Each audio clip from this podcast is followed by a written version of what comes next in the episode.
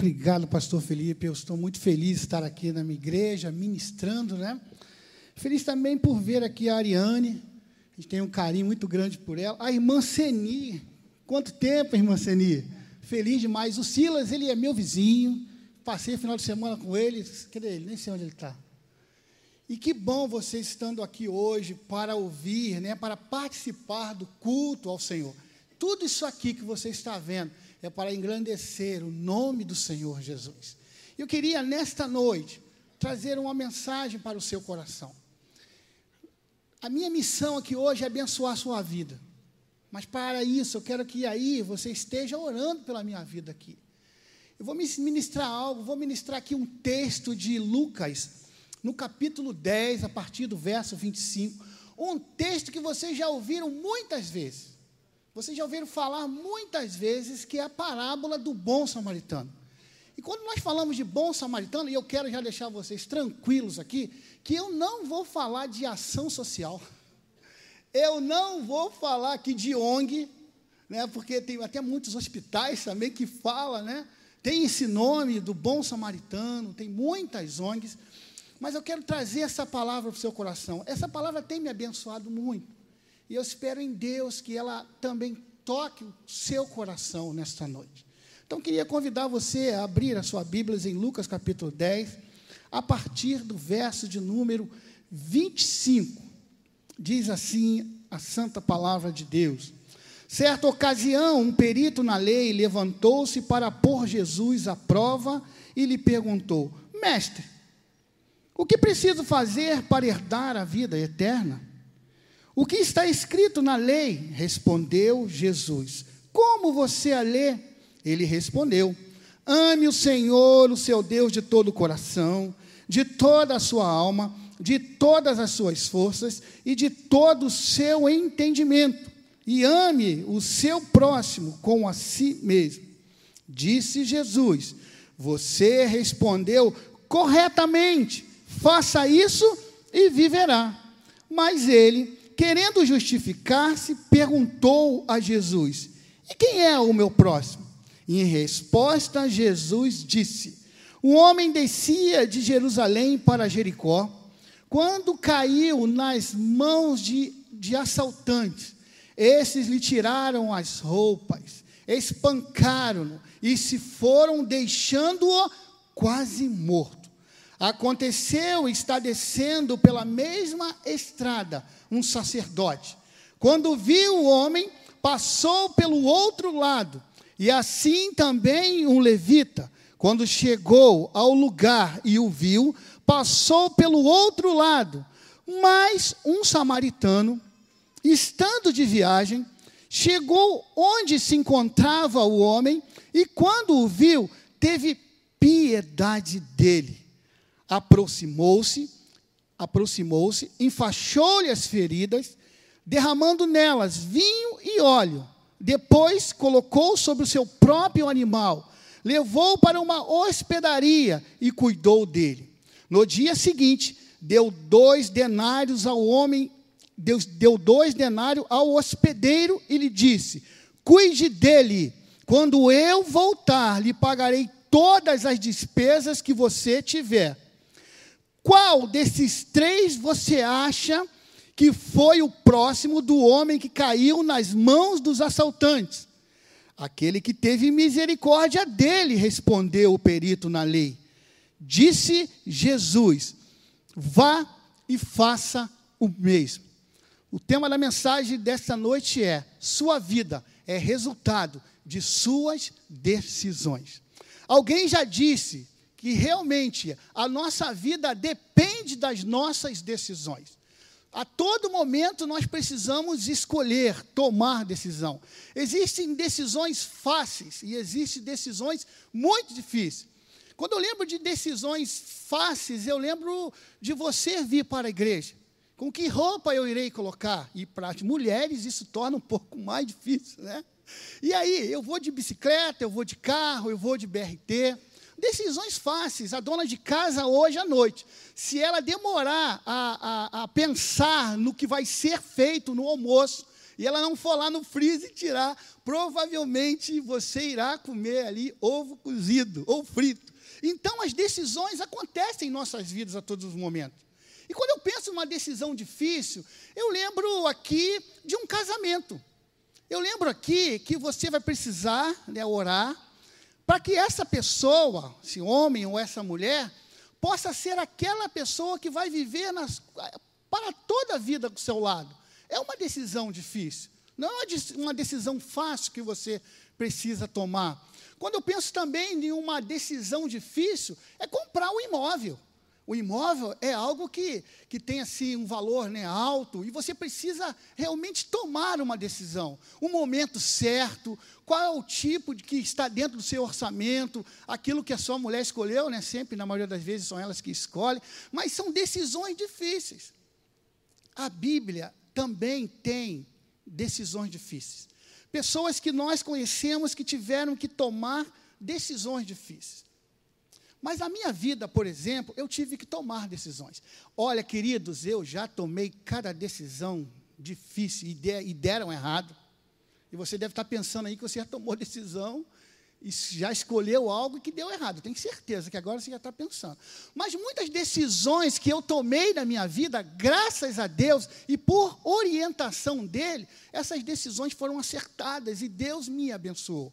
É assim também na sua vida. E quando eu falo da palavra de Deus, eu vejo aqui pelo menos aqui três homens que tiveram de tomar decisões muito sérias, importantes. Quando eu lembro aqui do pequeno Davi, para enfrentar o gigante Golias, ele teve que tomar uma decisão. E agora? Enfrentar esse grandalhão ou não? E ele enfrentou.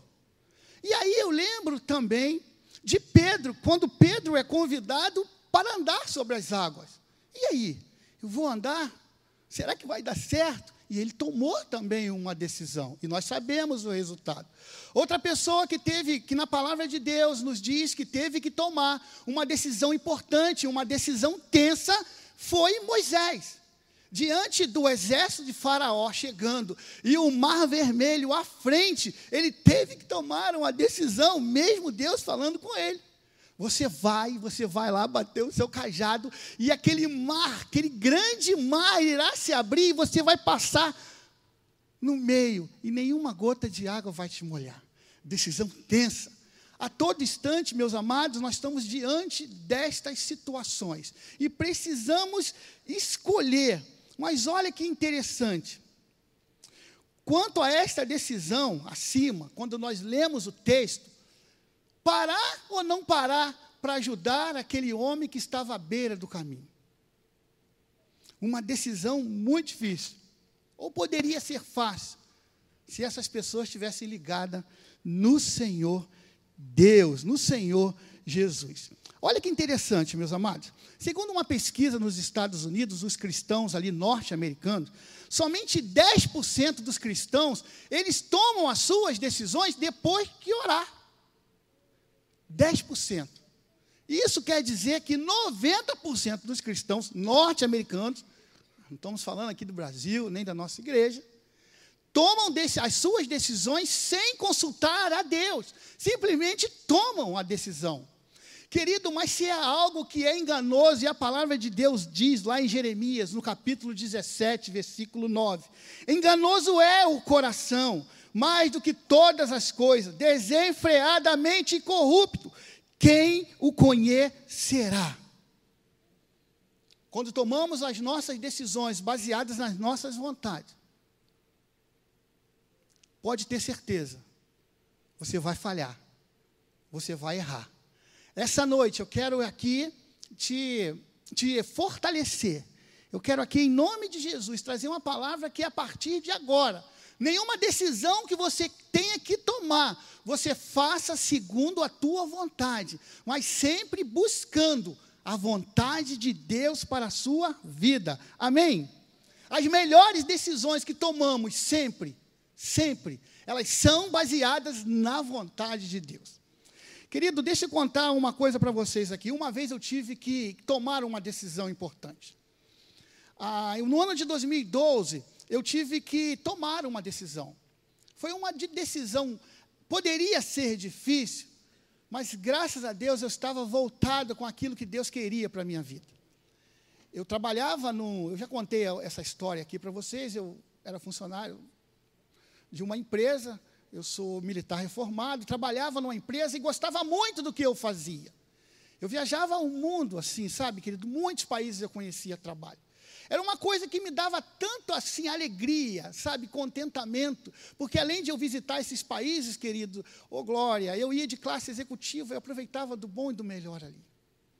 Mas no ano de 2012, mesmo aqui trabalhando e aqui também tocando aqui minha vida ministerial na Igreja Batista Atitude, a, ainda era central da Barra, e eu trabalhando com as células, é, é, é, multiplicando, discipulando, trabalhando no reino, trabalhando também na minha forma secular.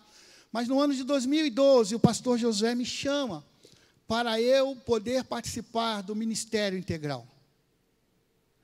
E naquela mesma hora ele falou assim: Claudia, você ora e amanhã você dá a resposta. Queridos, eu falei assim, pastor, não, eu não quero nem orar se está vindo do Senhor, eu creio que o meu ministério é esse. Eu sei que foi, isso foi assim, é, forjado em meu coração, a visão dessa igreja. Eu tô, estou tanto, com tanta alegria de participar disso, junto com a minha família. Pastor, eu aceito. Eu posso dizer para vocês que foi a melhor decisão da minha vida, ser pastor. Ali eu senti que eu estava diante da vontade de Deus para mim. E Deus tem me abençoado tem me abençoado, e para a honra e glória do Senhor, aquelas viagens para fora do país tinham acabado. Mas agora, no mês passado, eu estava na Coreia do Sul, como ministro do Evangelho, vivendo aquilo que eles estão vivendo lá. Então, a minha vida se tornou, sabe, abençoada através de uma escolha que eu fiz, de uma decisão que eu tomei. Queridos, nós recebemos bênçãos de Deus, mimos de Deus a toda hora. Eu quero te convidar hoje a entender o teu chamado, o teu ministério. Em nome de Jesus, nós vamos terminar aqui. E você vai tomar essa decisão hoje, em nome de Jesus. Você quer tomar essa decisão? Fala assim, amém, eu quero, vai. Glória a Deus. Na história que acabamos de ler, podemos perceber muito bem a decisão que ali foi tomada. Eu queria agora, rapidamente, falar sobre esses quatro personagens.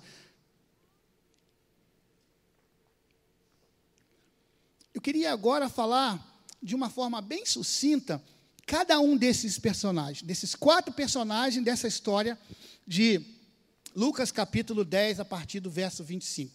A primeira, o primeiro personagem dessa história que nós lemos, a vítima. A vítima, ela estava à beira do caminho, ela estava, nós lemos aqui, ela estava quase morta. Se fosse hoje, seria assim na sarjeta. Né, tem um asfalto ali, a calçada aqui, nesse cantinho aqui, ela estava caída ali, sangrando muito. A palavra de Deus diz, como falamos, ele já ele iria morrer se alguém não parasse e prestasse socorro para ele. Isso era certo. Quem é essa pessoa?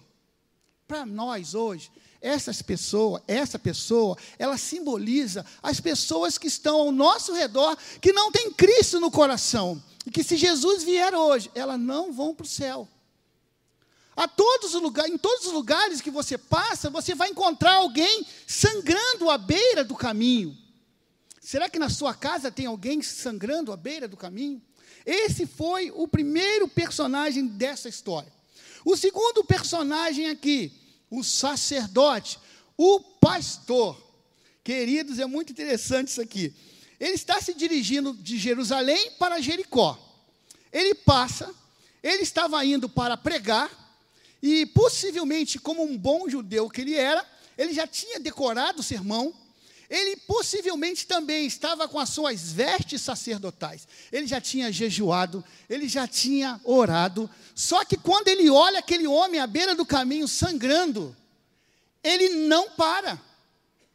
Esse homem passa rápido. Ele deve ter pensado assim: tem uma igreja me esperando, eu não posso parar. Se eu parar, eu vou chegar atrasado no culto. Eu não vou parar, eu vou embora. E assim ele toma a decisão de ir embora.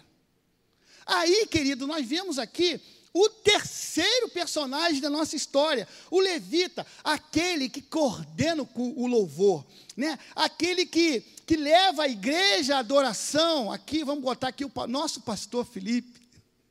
Só que não era ele nessa, nessa, nesse momento aqui, mas é como se fosse o pastor Felipe, um adorador, um levita. E ele ia logo após o pastor. Possivelmente estava indo para o mesmo culto e às vezes, não aqui na nossa igreja, não lá na igreja da Ariane, mas em outras igrejas, o pessoal do louvor costuma chegar atrasado. Então ele estava batidão. Quando ele olha aquele homem ali, ele, ele deve ter olhado e falou: Mas eu não posso parar. E o culto? Quem vai cantar? Quem vai reger? Quem vai tocar a bateria, o teclado? Não vai ter culto se eu não for. Eu não vou parar. E ele toma a decisão de não parar, meus irmãos. Ele também não parou. Semelhantemente, queridos, o pastor e o levita, eles tinham o louvor e a adoração, sabe aonde? Somente nos lábios, porque eles não tinham no coração, porque se eles tivessem, eles parariam se olhava aquele homem, iriam cuidar daquele homem. Deixa o culto lá, o culto vai acontecer sem eu aqui. Mas não, eles estavam pensando em algo diferente daquilo que Deus quer que façamos aqui nesta noite. Pessoas são importantes, não as coisas. Mesmo a pastor, mas ele ia para o culto, queridos. Ali um homem iria morrer. Ali, se ele não parasse para ajudar, aquele homem iria morrer. Mas graças a Deus, graças a Deus veio um quarto personagem desta história. Sabe quem é? O bom samaritano. O homem que tinha todas as razões para não parar. O homem que tinha as razões é, religiosas, né? É, tinha as razões humanas, social, para não parar. Porque nós sabemos que os samaritanos não se davam com os judeus.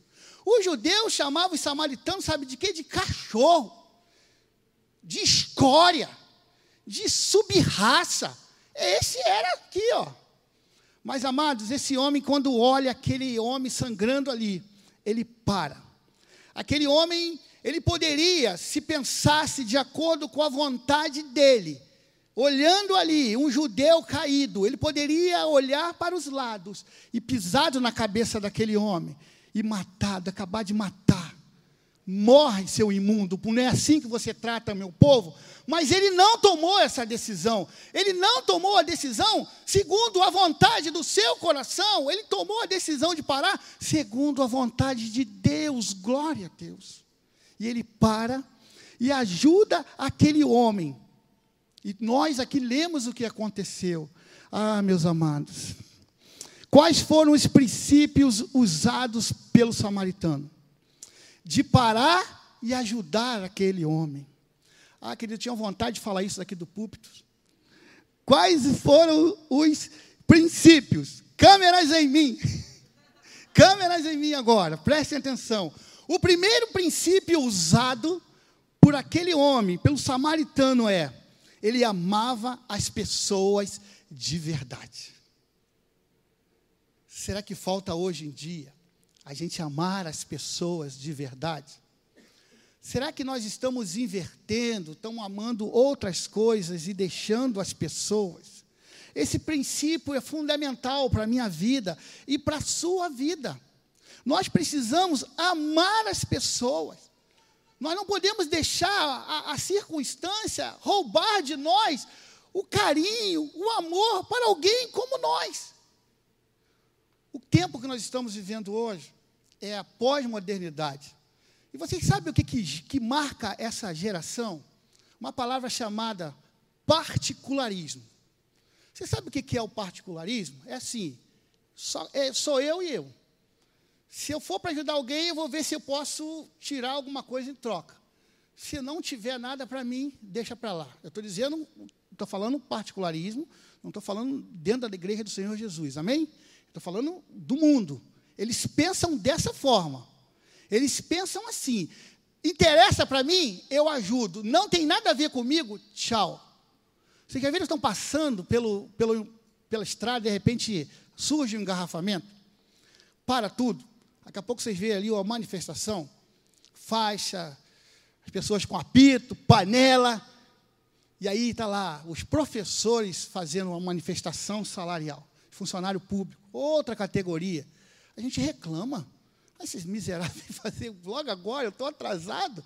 Nós não estamos preocupados que a reivindicação deles. Nós estamos preocupados com a nossa nosso destino. Queridos, cada um tem uma luta. Nós precisamos nos colocar, sabe, na posição deles para poder entender o que está acontecendo. Nessa noite, Deus está falando contigo sobre isso. Meus queridos, deixa eu falar outra coisa para você. Vamos imaginar que você mora numa casa. Quem mora em casa aqui faz assim, linear. Olha quantas pessoas. Vamos imaginar o seguinte: cenário, madrugada, duas da manhã. Você escuta um grito lá na rua: socorro, socorro. É uma voz de mulher. Será que a gente faria isso que eu vou falar aqui agora? A gente escuta o barulho, vai lá na porta da sala ver se está trancada, vai lá nos, no quarto dos nossos filhos ver se eles estão bem. Se der, eu dou uma olhada pelo vasculhante. Senão, nem isso eu faço. Esse é o mundo que eu e você estamos vivendo hoje. Você passa pela estrada e vê alguém guiçado. Quem que para hoje em dia? Com medo. Nesse caso, eu estou sendo sincero com vocês, as circunstâncias nos deixam com medo, preocupados. Mas muitas vezes Deus está falando, vá, tira ele, que ele está sangrando. Mas nós não vamos, porque tomamos a, a nossa decisão, segundo o nosso coração, não com a vontade de Deus. Queridos, isso é muito sério, precisamos estar atentos. Vidas são preciosas demais. Nós precisamos olhar para, ir, para, para essas pessoas e dar o que a gente tem, que é Jesus Cristo, que é muito suficiente. Esse primeiro princípio, ame pessoas de verdade. O segundo princípio usado por esse samaritano, procure ser aprovado por Deus. Nós não, nós não precisamos estar preocupados com o que o mundo diz. Se aquele samaritano se preocupasse no que o povo dele falaria, ele não parava. Mas ele estava preocupado, na verdade, em ser aprovado por Deus. Amados, isso é importante demais. Eu quero é agradar a Deus. Você quer agradar a Deus? Está na moda hoje em dia uma palavra, uma frase que diz assim, ó: é a gente precisa ter muita sabedoria. Vocês já ouviram isso?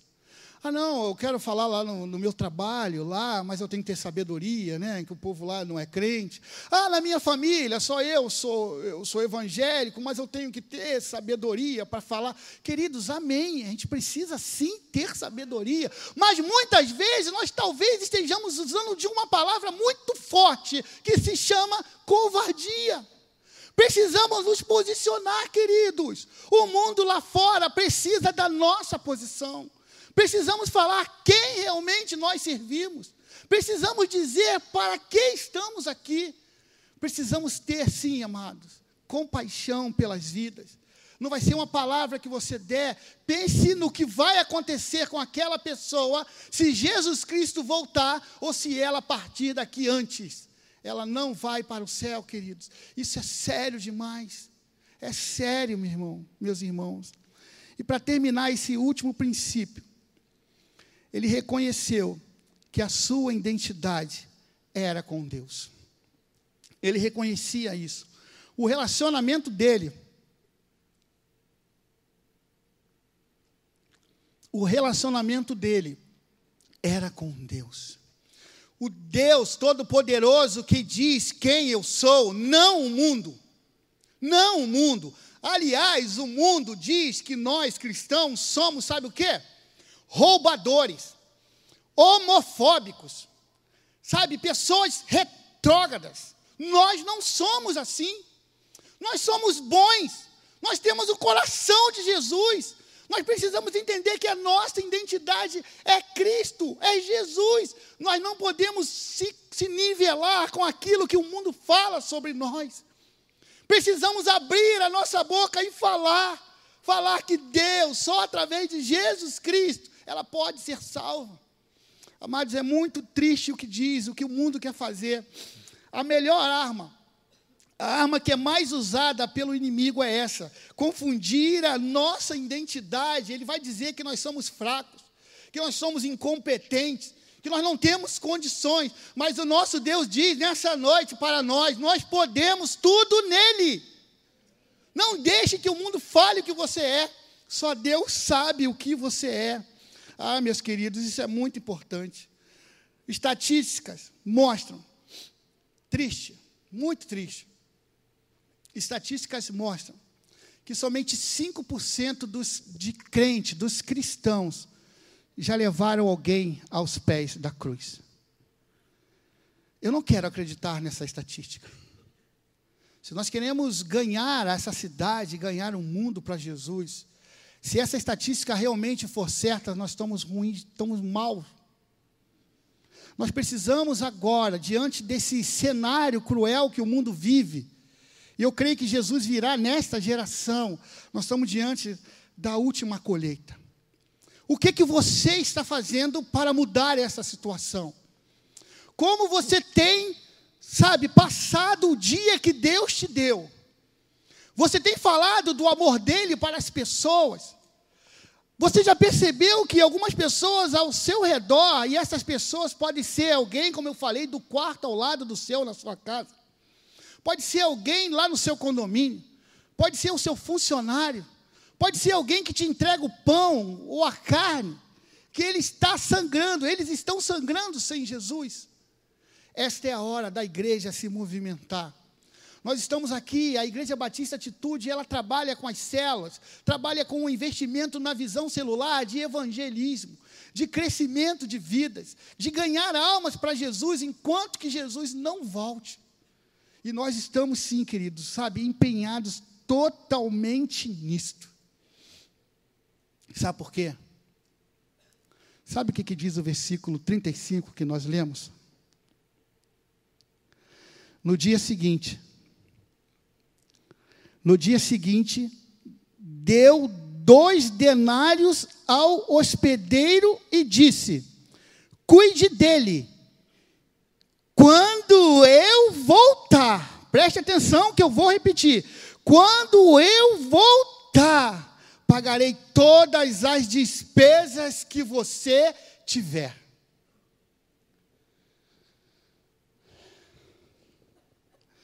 Deixa eu fazer uma analogia deste versículo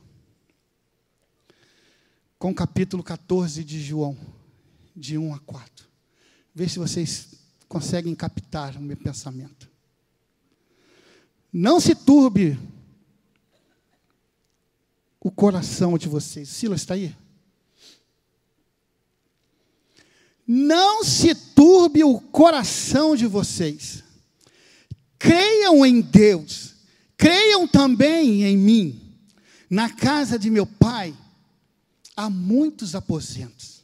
Se não fosse assim, eu teria dito a vocês: vou preparar lugar para vocês. E quando eu for preparar lugar, voltarei e os levarei para mim, para que vocês estejam onde eu estiver. Vocês conhecem o caminho para onde eu vou. Essa analogia é simples, querido. Da mesma forma que aquele homem disse que iria voltar, ia pagar toda a despesa que ele teve, o que aconteceria com o cuidado daquele homem. Aqui nós estamos falando do Senhor Jesus, que prometeu um dia voltar e buscar a sua igreja. Ele vai voltar, mas nesse dia glorioso, nesse dia esperados por todos nós, como que nós iremos nos apresentar para Ele? Quando Ele chamar pelo teu nome, o que você vai falar para Ele? Quantas vidas você levou para o Senhor Jesus Cristo? Quantas vidas você falou do amor dele? Como você gastou a sua vida? Você gastou a sua vida aproveitando o que esse mundo dá? Não é pecado, queridos, aproveitar a vida, tudo Deus dá. Mas o que Ele quer é que você seja um missionário aonde quer que você esteja. No local de trabalho, você é um missionário. Abra sua boca. Fala do amor de Jesus.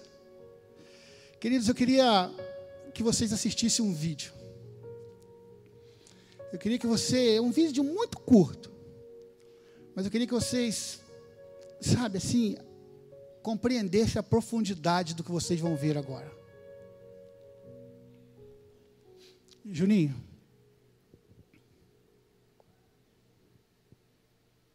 Fazer um, um, uma oração e queria que você repetisse comigo. Tá bom?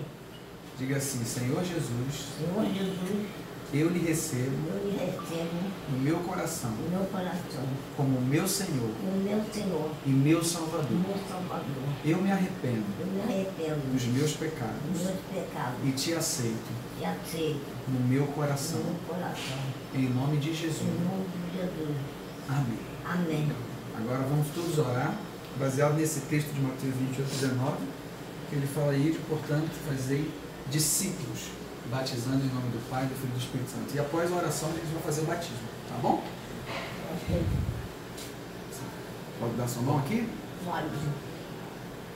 Senhor, eu te louvo por esse momento ímpar na minha vida.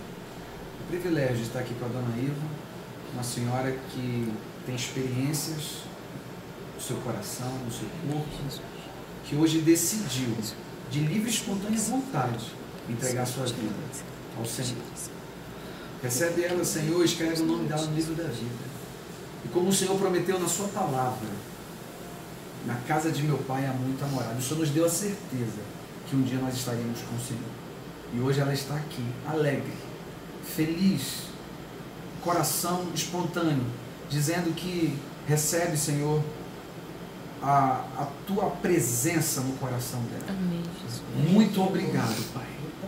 Muito obrigado. Por tudo que o Senhor tem feito. Em nome de Jesus. Amém.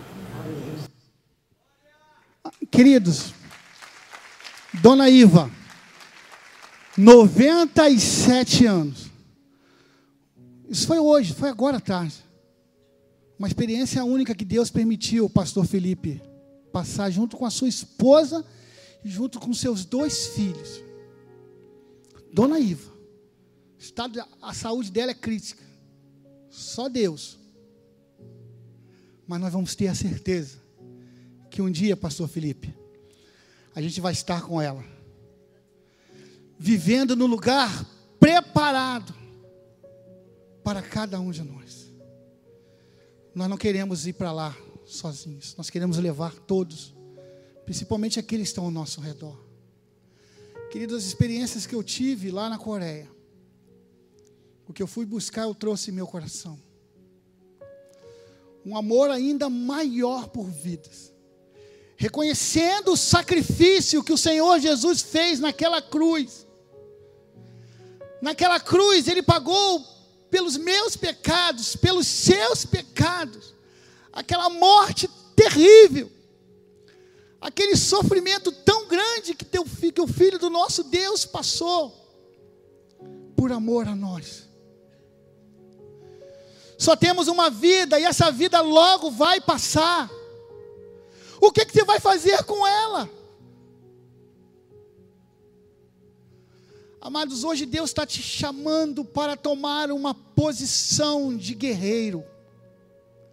Deus está te chamando nesta noite para que você faça algo que você nunca havia feito. Que você fale do amor a todas as pessoas. Tome essa decisão hoje. Não fique parado. Ah, pastor, já tem até uma célula. Eu frequento uma célula, às vezes o líder pede para que eu faça ali o compartilhamento. Não estou falando disso não, querido. Estou falando de algo muito profundo. De você pregar o Evangelho às pessoas que estão à beira do caminho, sangrando sem Jesus Cristo. Mas nessa hora, eu queria fazer uma oração com vocês. Eu queria que você abaixasse a sua cabeça. E que você orasse comigo agora. Uma grande batalha no mundo espiritual se trava nesse momento. É uma luta, é uma luta, é uma guerra. Mas Jesus já morreu por nós e nos deu a vitória. Hoje é o dia de decisões. Como eu falei aqui, existem decisões fáceis e decisões difíceis. Mas o que eu quero falar para você hoje, meu amigo que entrou aqui nesta igreja, que ainda não tomou, não tomou uma decisão de entregar o seu coração a Jesus, que você possa fazer agora. Por isso eu quero te convidar a fazer uma oração comigo nesse momento. Fale somente ao seu coração. Deus está ouvindo esta oração. Repita comigo nos, dentro do seu coração. Senhor Jesus, hoje eu entendi que eu não tenho como mais caminhar com, sem a Sua presença em minha vida. Eu tomo uma decisão que vai mudar a minha vida completamente, para a eternidade. Eu te convido a entrar no meu coração e fazer morada eterna. Eu te convido a ser, ó Deus, e te aceito como meu Senhor e Salvador. É a oração que eu te faço, em nome de Jesus. Amém.